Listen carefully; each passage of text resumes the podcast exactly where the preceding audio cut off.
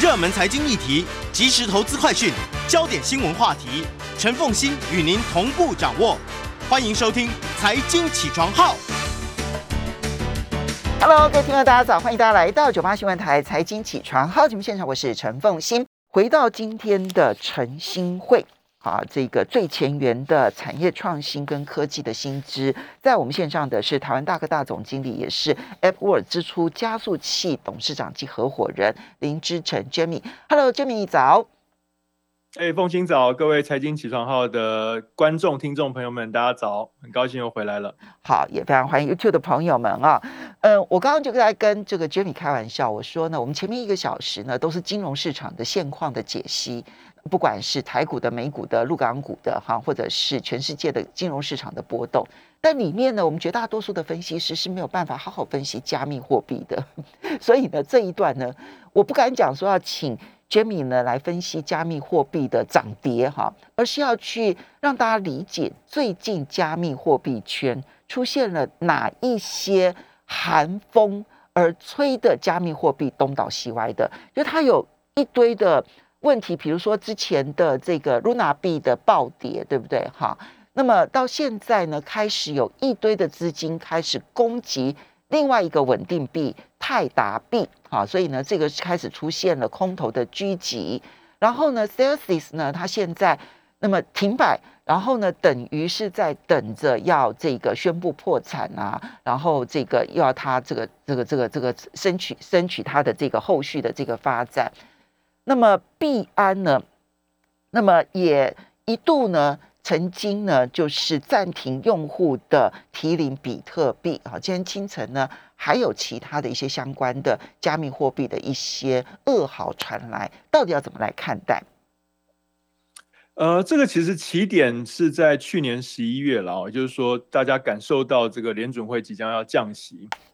哦，那一旦进入这个降呃，抱歉，升息哦，一旦进入这个升息循环、缩表循环，那资金就变贵了嘛哦。那其实大家可以看到，这个反映在呃所有成长性的族群哦，不管是股市或者是加密货币，其实加密货币里面的这些挂牌交易的币，多半都呃都是在看未来，目前没有太多基本面哦。所以当大家觉得这个资金成本变贵了，第一个当然就是去重新。评价这些成长性的族群哦，过去给他的这些呃估值的陈述哦，不管你是用这个 PS 值算，还是 PGMV 算，还是这个 P 它的这个呃交易量算，可能觉得过去给的这些估值的陈述都偏高了，那现在就修正。所以加密货币圈也从去年十一月开始就一路修正到现在。那当然，这个等于是这个一个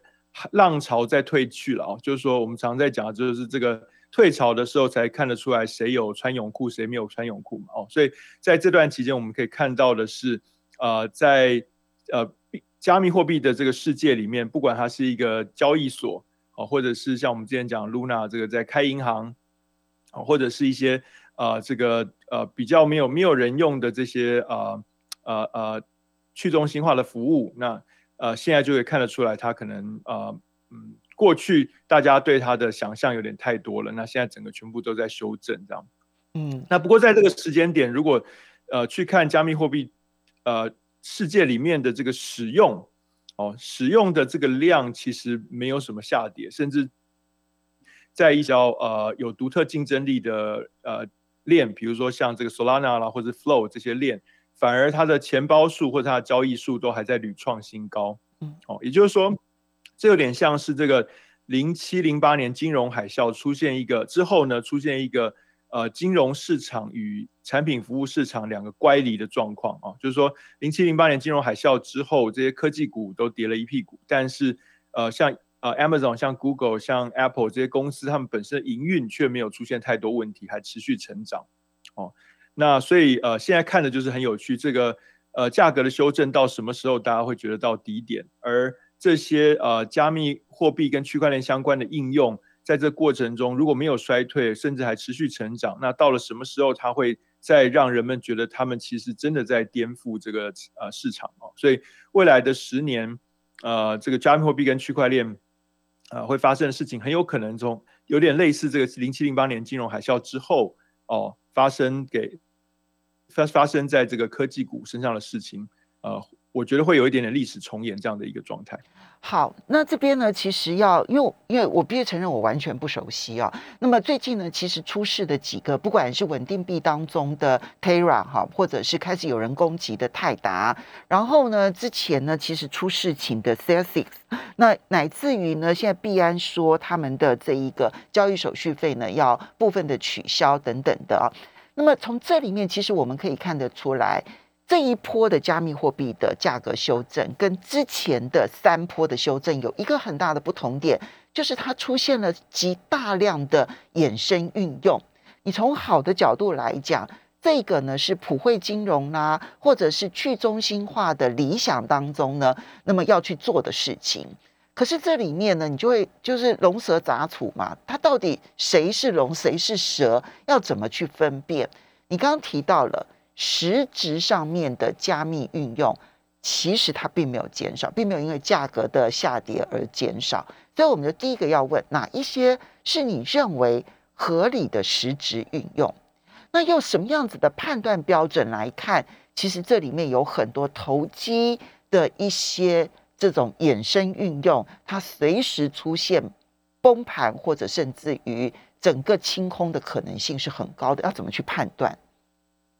好，这边好几个问题哦。第一个就是说，现在看起来哦，至至少在未来的两三年，加密货币有三个主流的应用。哦，那第一个应用当然就是这个所谓的去中心化金融。哦，也就是说，它透过一个啊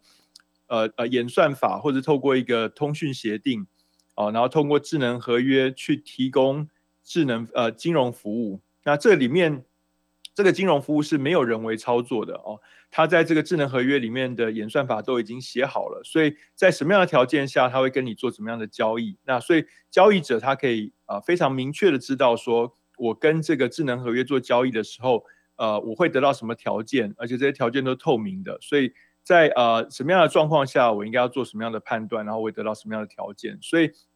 它的好处是，它等于是有一个呃呃没有人为控制，它完全呃完全是呃这个呃。演算法跟 AI 自动控制的这样的一个呃金融服务哦，那对于呃用户来讲，你得到的是一个透明的，而且呃你不用担心当呃什么事情发生的时候，会有一个人为介入帮你抽银根啊，或者是突然利息突然突然大幅上升或大幅下降，只是因为大家对于啊通膨的判断呃认为说呃过去判断错了，现在判断对了，然后可能这个利息的上升下降就有一个大幅的。人为的操纵的走势，哦，那在这个去中心化的金融的世界里面是没有这样的东西。这个智能合约都是呃呃公布在呃阳光底下透明的，大家可以去检视智能合约里面的这个关于利率啦、关于交易成本啦等等资讯，它的公式都是公开的，所以大家可以呃非常非常有信心，在什么样的状况下你会得到什么样的金融服务。所以，呃，这个这个所谓的去中心化金融服务啊，DeFi 的应用呢，其实还是非常蓬勃。那现在每个月的交易量呢，大概都还有呃六十到八十个 billion 美金哦。那这个其实跟最高点啊相差没有太多哦。所以说，呃，即便是呃整个币价下来哦，币价很多的币价都已经跌到八成了哦。那可是这个整体换算成美金的交易量，其实还是维持维持的相当好。也就是说。呃，如果你把它还原成，呃，它的呃呃这个 native 的货货币的这个价值的话，它的交易量是在成长的，所以这是第一个。可是这个是很单纯的去中心化的交易，而不牵涉到这里面各式各样的借贷利率等等的，对不对？呃，都有。所以现在去中心化金融演化成非常蓬勃的一个生态系哦，在里面有借贷，有这个呃呃呃衍生性金融商品的交易。哦，有储蓄，嗯，哦，等等，所以你可以想象，就是说，现在中心化的金融，他们叫做 CFI 哦，Centralized Finance，已经发展出来的各种各样的服务哦，包括我们现在经常跟呃这个金融呃这个 FI 哦，Financial Institutes 哦，就是金融机构呃做的呃提金融机构现在提供给我们的各式各样的服务，现在等于在区块链的世界，在去中心化金融世界，全部都要重新发明一次，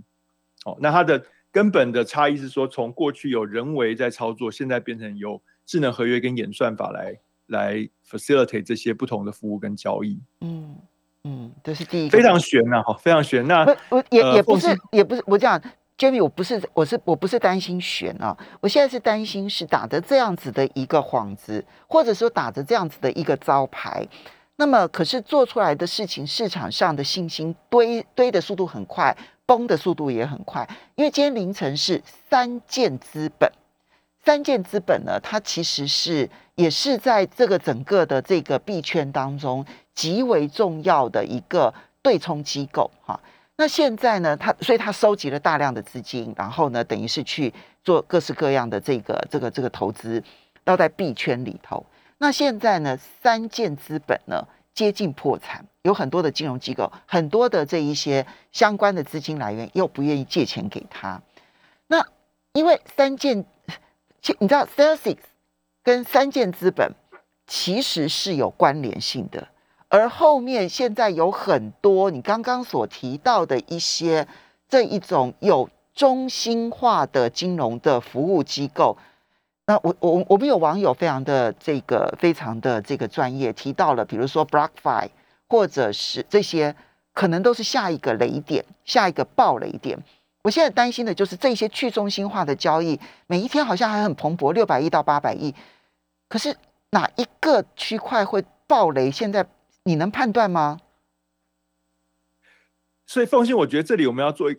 做一个根本的呃，怎么讲？根本的分类分类去理解它。哦，在这个从去年十月到现在半年多的这个熊市里面，所有啊、呃爆仓的、炸掉的，都不是去中心化金融的服务，嗯都是中心化金融的服务，只是帮助呃用户去呃，它等于是一个代操服务。帮助你去使用去中心化。Celsius，、嗯不管 BlockFi 这些，嗯都是一个呃代理人，都是一个代操，嗯都是一个呃呃资产管理的体系，他们都是人为在操纵的嗯哼哦。那因为人为在操纵，就会有呃判断的错误，嗯所以判断的错误，当这个呃黑天鹅发生的时候，它就会有这个过度 leverage，然后爆爆仓的问题。过度干扰。那所有这个低所有 DeFi 呢，提供的就是交易的交易的平台。嗯这些交易的平台它是没有任何人为操纵的，它的演算法写的很清楚，当发生了什么事情的时候我就做什么。所以这些三件 BlockFi、Celsius 为什么现在这么惨？其实其中有一块是因为它面对的交易对象是这些 DeFi 的交易所，而 DeFi 的交易所是非常冷血无情的哦。嗯呃，如果说你的这个呃呃呃抵押品的价值低过了这个你的呃借款的抵抵押品的价值低过了你的借款的额度百分之一百五十以下，我马上就把你断头，我马上就把你的抵押品拿去卖，我不会等你一天两天让你去追缴你的这个 margin call。所以在这个去从去年这个十一月到现在的熊市，所有大部分的 DeFi protocol，绝大多数的 DeFi protocol 都运作的非常好，它是一个 orderly 的呃怎么讲 orderly 的呃帮助这个市场呃往下走。你能不能它并没举一个例子？凤信你说，能不能举一个例子来说明他们的呃，比嗯。比如说这个在呃 DeFi 里面最有名就是 Uniswap 嘛，哈，嗯。那它其实在这个过程中 launch 了这个 V3，嗯。哦，那这个 V3 还是呃做的非常好。哦。那在这个过程中，直至时至今日，呃，Uniswap 每个月哦的这个交易量都是三四百亿美金。OK 那过程中并因为他并没有自己本身并没有仓位，好，所以这个它做的事情就是一个交易所。对，所以这就是一个分辨的方式。你把他们的营运模式分开，你就会知道哪边比较容易有雷。好，休息一下，马上回来。欢迎大家回到九八新闻台财经起床号节目现场，我是陈凤欣。在我们线上的呢是台湾大哥大总经理，也是 a p p o r 支出加速器董事长及合伙人林志成 Jamie，也非常欢迎 YouTube 的朋友们一起来收看直播。所以这次的加密货币呢进入寒冬，当然你知道外面很多的讨论就是。哎呀，加密货币啊暴跌啦，哈，那可能它到时候就会就就是跌到多少多少，大家关心的是那个价格的那个影响。但是我们今天所谈的，那么嗯、呃，里面不管是讲到了之前的 Luna 啦、Terra 啦，或者是现在正在被狙击的泰达啦，那乃至于最近其实包括了 z e x Six 啦，还有包括了今天早上的三箭资本啦，它都是在加密货币、比特币、以太币之外，它开始有一些呃演算，或者是加上人为操作的一些使用加密货币而投资的一些方法。哈，那你不管是我们刚刚提到的前面提到的稳定币，好，现在稳定币不一定稳定这件事情，从 Luna、Terra 好，然后。本来大家觉得可能泰达相对稳定，那现在泰达遭遇到了对冲基金的狙击，能不能撑得住？我觉得那是稳定币恐怕一个很大的一个讯号。哈，就上个礼拜，呃，上一次 Jamie 已经替大家分析了，就是稳定币的三大类嘛。哈，那不同的类型，谁能够撑得下来，其实是这一波退潮的时候要观察的一个重点。而现在呢，其实是一些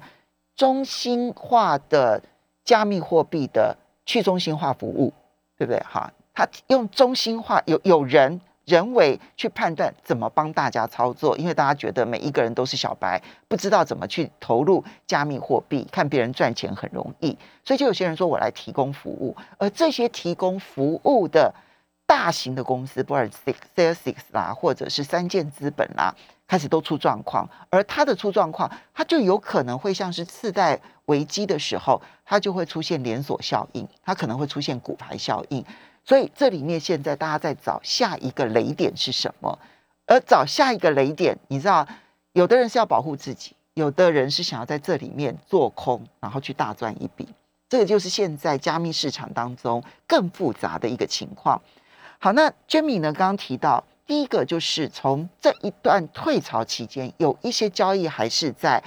很热烈的进行中的，比如说纯去中心化的交易这件事情，它还在发展，所以这个部分有可能是退潮之后继续留下来的。那你说还有，嗯，对这个的比喻就是说，当初零七零八年金融海啸，雷曼兄弟倒了，哦，那摩根斯坦利被人家收了。但是呃，Bear Stearns 也被人家收了。但是呃，Nasdaq 跟 NYSE 纽约纽交所其实是活得非常好的。OK，那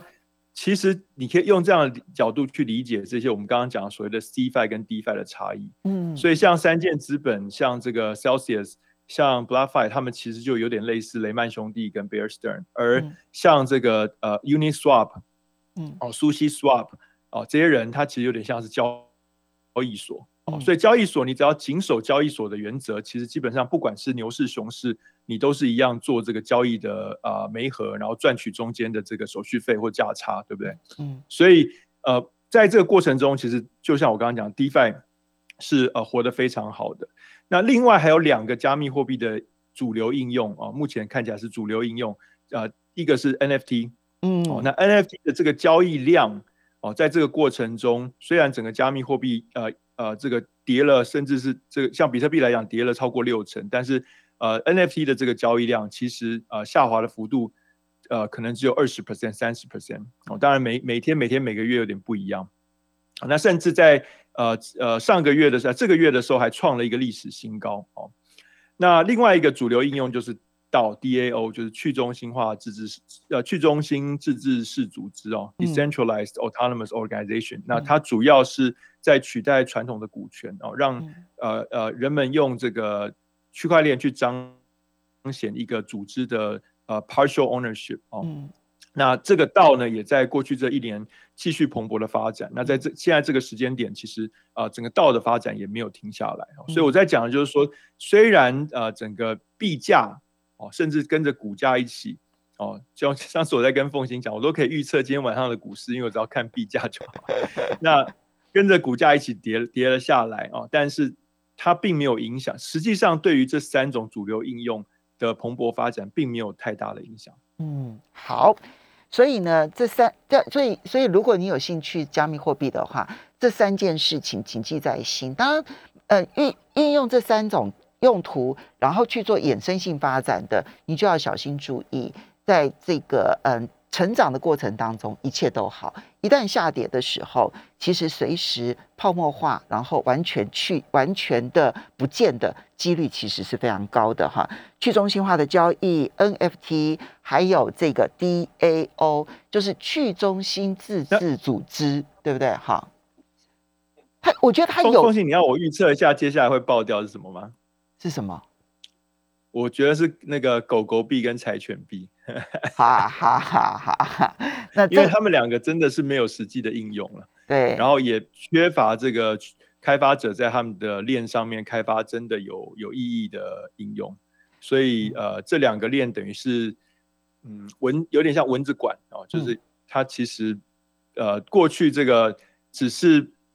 有点像我们呃呃去年在讲那个 meme stock 一样，去年前年在讲 meme stock。哦，就是说它它它等于是 meme coin 这样，就等于就只是只是呃迷因迷音 币，对迷迷音币就是社群的炒作啦，对，但是它现在浪潮退去了，大家要看实质的应用、实质的价值、实质的交易量、实质的这个呃呃呃创创造的 utility 的时候，它可能。大家会渐渐意识到，会会会去把呃真正有应用的链跟没有应用的链把它分开来。好，既然我们讲到狗狗币，我们就来讲一下特斯拉好了。因为 因为如果说它是社群炒作的话，那那个社群炒作的领导人应该就是这个嗯这个特斯拉的这个创办人了，马斯克了。嗯，马斯克。好，嗯，嗯但是我们讲。特斯拉，我们重点不是讲它的股价，我们是要来谈就是电池的发展啊。因为呢，特斯拉这边呢，跟它的这个长期的合作伙伴最近发表了一个最新的研究成果。那么说，他们现在呢，已经创造了一种全新的电池。那这个全新的电池呢，是可以从电鳗的身上，然后呢，来创造出电池。这什么意思？我没有很懂。我们要重点放在电池的未来吧。这这个我我也真的没有很懂，因为我我说实在了，这个是比较比较专业的了哦。那呃，我我只能说，就是说，呃，之前我们有聊过这件事情，就是电池的产业大概平均每年它的单位体积能够储存的这个电量会成长六到八 percent。嗯，哦，那虽然没有像。虽然没有像摩尔定律这样子哦，可以什么十二个月翻倍或十八个月的翻倍哦，但是它其实持续这个电池的产业，它长期以来持续都一直在材料上面有突破哦，在电池设计上面有突破。就你说每一年它的储能量可以增加百分之六到百分之八，呃，单位体积或单位重量，对，OK，嗯哼，好，对，那所以说呃，基本上大概整个你在观察电池的产业，就是过一阵它就会有这样一种新的 material。或者一个新的技术或新的设计，然后可以让它的这个单位单位重量或单位体积里面可以多一些储存量哦。那这个是我我我比较不懂这些基础的材料科学跟基础的这些呃呃呃物理跟化学的人。观察它的一种方式了哦。那至于说哪一种技术到最后会不会真的成为普及的技术，跟哪一种技术现在有在讲在讲这些什么固态电池啊等等，你说这个东西到底最后是哪一个真的会成为普及的技术，我真的不敢，我我不敢讲，对，因为我我真的不是这方面的专家。而且其实我们观察科技产业够久的人就会知道，即便是最好的技术，嗯。到最后也不一定是它成为最主流的、最主流的这个呃呃呃最最最普及的技术。就大家都记得这个 VHS 跟 Beta 的战争，对，看市场上面到底接受哪一种。对，就 Beta 明明比较小，然后储存量也比较大，也比较容易携带，但最后成功的是 VHS 嘛？对，所以呃，我觉得看这些东西的时候，我觉得它太复杂了，所以我我觉得也很难很早的就去判断说这个东西会不会成功。其实也有一个很明显的例子，像是 LED，对不对？哈，LED 的研究发展，其实那个时候大家原本朝向的是 A 路线，就市场主流是 A 路线，但最后用蓝光技术的这一位日本的这一位诺贝尔奖的得主，他走的路线跟别人完全不一样，他走的是市场认为已经不可行的一条路线，结果他反而成功了。我觉得这这个在科技界上面是常出现的，也许这是我们观察电池业的发展很重要的一个一个情况。好，我们再来看到的是，不过特斯拉的驾驶辅助系统会不会出事，事故率太高呢？这个对于我们整个的这个嗯电动车，它要走向完全的自动驾驶，似乎这个路没有我们想象中那么近，对不对？这这篇报道我觉得有点不公平。他说这个特斯拉的呃辅助驾驶系统哦，呃产生的车祸呢占整个市场的呃七成啊。嗯。哦，可是他没有去用市占率。我也 觉得你应该要用市。他如果市占率八成，那它的事故率占比是百分之七十，其实他还比较安全呢。对，可是我不知道他市占率啊。我在这个报道里面看不到它分母是什么，因为他说这个自动驾驶系统的占的这个事故率，那其实有很多油油车哦，传统的油车也有一些自动驾驶系统。那到底哪一种自动驾驶系统有被算进来这个分分母？哪些哪些没有？哦，那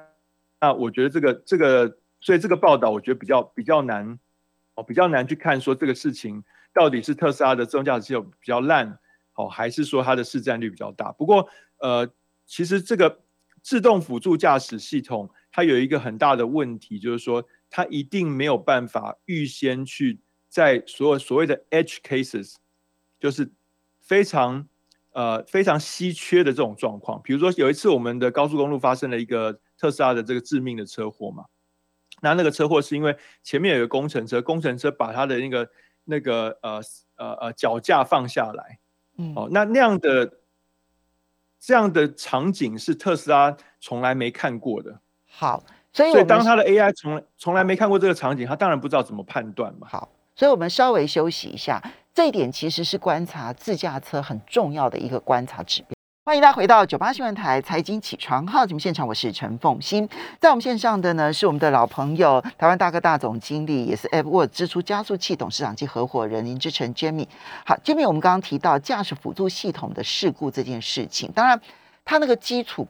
我觉得当然对特斯拉不公平，因为到底现在有多少的汽车使用了这一个辅助系统？而这个辅助系统的驾驶人又有多少会滥用这个辅助系统？其实我觉得到目前为止，它它的那个分母不确定的情况之下，然后说现在特斯拉占比特别的高哦，我觉得对特斯拉当然是不公平的。好，不过它里面其实凸显出一个问题，那就是呢，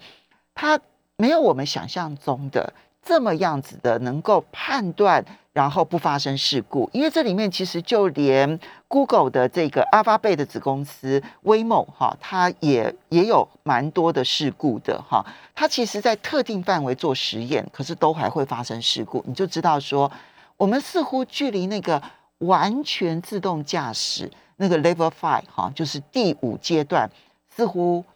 还有很长的距离，对不对？呃，对，所以，所以我我觉得就是说，你要做到完美的话，当然很有可能不可能完美了哦。比如说，你要做到六个九或者是七个九的可信赖度，那可能还要还要还要二三十年的时间了。哦，但如果我们说要做到三个九、四个九的可信赖度，说不定再过五年、十年。所以这个就是说，这个因为你必须要去训练这些所谓的 edge cases 嘛，那这个 edge case 如果发生的几率越低，你就越缺乏数据去训练它。所以它就需要更久的时间去收集数据，才有办法去训练它。那像这一种很很难得一见的这一种特殊状况，我们要怎么去训练自驾车呢？似乎很难突破啊。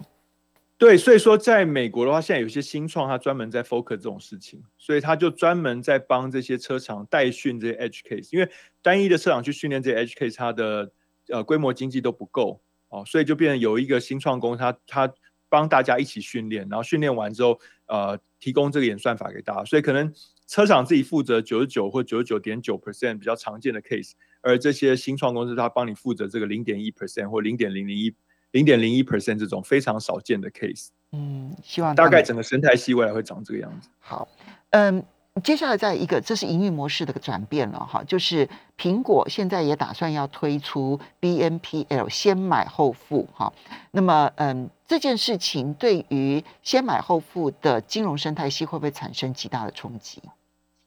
会，因为苹果这看起来是要自己自己搞了哈，所以不不分给人家搞哦。那呃，其实我们看到呃，比如说像 Apple Pay 很非常成功嘛，因为它绑定了你的 iPhone 之后，其实 iPhone 用户就呃，直接就用了，他也就不想要再去绑其他的配，或者是呃再去掏自己的信用卡。我现在就是这种状况。嗯，对，Apple Pay 其实，在台湾所有的配里面的交易量还是还是呃第二名数二高的。第二名，第一名还是 Line Pay。对，所以所以呃，它会它会形成，它会因为它有一个天然的这个 iPhone 这个屏障哦，所以它会一定会有一定的市占率。也就是说，比如说，如果三成、四成的 iPhone 用户，呃，iPhone 在美国的市占率是六七成嘛，哦，那里面如果一半人要用的话，大概就有三四成的市场上可能会用 BNPL 的服务的人，就被 Apple 绑死了。也就是说，其他的用户呃，其他的服务提供者他就只能去分剩下的六成七成的市场哦。所以 Apple 宣布这个事情之后，其他的这个 BNPL 的 player 啊，什么 Affirms 哦，什么股价立刻大跌 啊，因为大家就知道它的呃呃这个 TAM 哦，就是 Total Addressable Market 突然就少了三分之一这样。这里面再度的说明，就一家新创公司哦，如果说你的通路是被绑被绑死在别人的手上的话，他的这个通路一旦要拿回去自己做，其实你的新创就可能受到极大的冲击。这就是不止新创公司啊，其实你看像 Facebook 过去这一年来，它的呃呃 business 跟股价受到这么大的打压，主要的原因就是苹果它的平台政策改变了，iPhone 上面有这个 ATT。那让 Facebook 它的这个追踪广告效益的能力大幅降低，嗯，那这个时候 Facebook 广告主愿意分配给 Facebook 预算也就大幅降低。所以不只是新创公司啊，其实呃所有的科技业永远都在面对这个呃最后一里的战争哦，谁拥有最后一里，谁就有一定的主导权嘛。嗯，对。其实呢，我最近呢，这个 Microsoft 呢，它提供给我一个。一个就是就是服务的新的合约，我一看那个新的合约，哇，密密麻麻，密密麻麻，密密麻麻这样子。里面主要我相信是在隐私权上面要我同意，它可以追踪我的使用，然后呢提供我广告的服务这样子哦。那么看到，但是如果我不同意的话，我就没有办法使用它的这一个相关的这一些这些这些这些软体。哇，我觉得这个世界真的，你被某一个强势的软体。或者强势的服务绑架的时候，你就会同时出卖自己的隐私，我就会感触非常的深刻。这样，好，对对，这个过去三十年来，Internet 发展大概就是这个框架。好，那我们就来推荐一个新创公司，它这个公司叫做万里云 （CrowdMile），这是一家什么样子的公司？呃，它呢，基本上是台湾最大的这个呃 Google Computing。Platform 就是 GCP，也就是 Google 的呃云，Google 的公有云的一个啊服服务提供商。也就是对企业来讲哦，如果呃你要上云，你有两种选择，一个是你自己想办法把服务移植到云端，或者在云端上呃开发新的的服务啊，或者是你可以跟像万里云这种啊所谓的 MSP 哦 Managed Service Provider 合作，由他来帮你规划，然后甚至他来帮你开发。一些应用让你能够更快速的上云，哦，那这个因为他们呃服务很多客人，所以有些其他客人的应用案例，你可以就可以直接学习这样，所以它可以加速企业上云的速度跟上云的效果。那当然它的反面就是说，企业要跟他合作就得要付啊付一些服务费，所以它就是在等于在企业上云的过程中去赚取哦呃帮助企业上云的这个过程的啊啊价值创造的呃其中。其中一部分。嗯，好，那么，嗯，Google 云端的，所所以，它第一步必须要先取得 Google 的认证，说你是我所认证的云端的服务公司。是的，所以，所以，呃，像他们这种呃所谓的 MSP 的产业，它一定是要去取得原厂的授权。所以，原厂现在原厂就三大云嘛，就是 AWS。啊，这个 Azure 跟 GCP 好，所以通常他们都要去取得一到多个原厂的授权，才能够去去提供这个 MSP 的 MSP 的服务。那他现在只有取得的是 Google 吗？那 AWS？他现在是呃，主要是以 Google 为主。嗯，哦，那当然，它的整个集团里面还是会有去提供 AWS 跟 Azure 的服务。嗯，好，这个呢是其实现在一个就就你知道网络世界里头，我们之前也曾经介绍过。就是九一一 App 是不是？就是九一 App 对对九一 App。那么九一 App 啊，就是帮这个嗯这个商家呢做这个云端虚实整合的啊这种服务界面公司。所以它这个其实也是类似这样子的一种服务界面公司。应该这样讲，就是说，在云的这个世界里面，基本上可以分成三个 layer。好，最底层叫做 IaaS Infrastructure as a Service，嗯，中间层叫做 PaaS Platform as a Service，最上层叫做 SaaS Software as a Service。好，所以当你在用这个 Software as a Service 的时候，你基本上就是个用户，你根本不管它的 Platform 在哪，Infrastructure 在哪，你就是用它的软体。好，所以九一 App 算是这个 I 啊 A 呃 SaaS 的服务公司。那当你在用 Pass 的时候，Pass 是一个等于是一个伺服器端的一个虚拟化，所以我有一个软体，我需要某个功能，我去呼叫这个伺服器端的 pass 功能，所以 pass 有点像这个中间层。嗯，好，那 ice 就是有点像是一个基础层，就是我需要一个云端的伺服器，我去 ice 上面去开启去 launch 一个云端的伺服器，launch 之后上面有整个伺服器里面的环境哦，有一个 login，然后我可以在里面安装我自己的 pass，安装我自己的 SaaS，呃 SaaS。那它云上面是分三层这样。好，那它解决了它的客户的什么痛点？其实它的客户其实都是企业企业端，对不对？所以它解决了，嗯。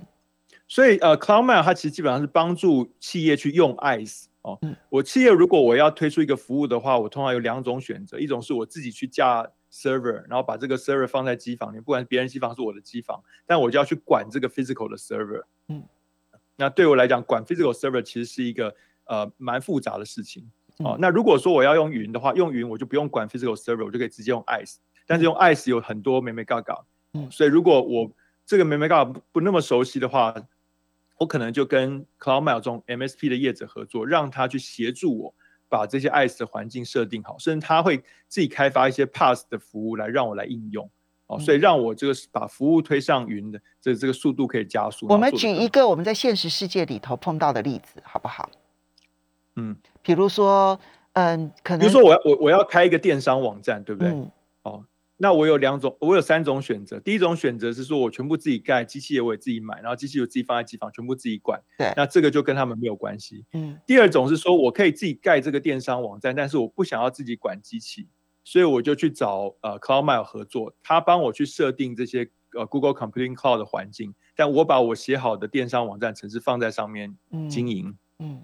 那最后一种就是说我也不会写程式，但是我就是要开电商网站，那我就去找九一 App 了。嗯，那九一 App 就提供我一个软体，我只要去设做一些设定，我就把电商网站打开了。嗯，所以这三种层次在服种服务三种不同的 DNA 的企业的需求。对，所以你看看，当然。你的电商当然就是有你的竞争力的地方。那你在外面的这个服务，其实现在这个环境生态系其实越来越丰沛了哈。这就是今天介绍这个 CloudMail，也要非常谢谢我们的老朋友林志成 Jamie 提供这几这这几个发展给大家做参考。啊，谢谢这个这个这个 Jamie 了啊。好，那么呃也不要忘了明天同一时间继续收看，继续收听。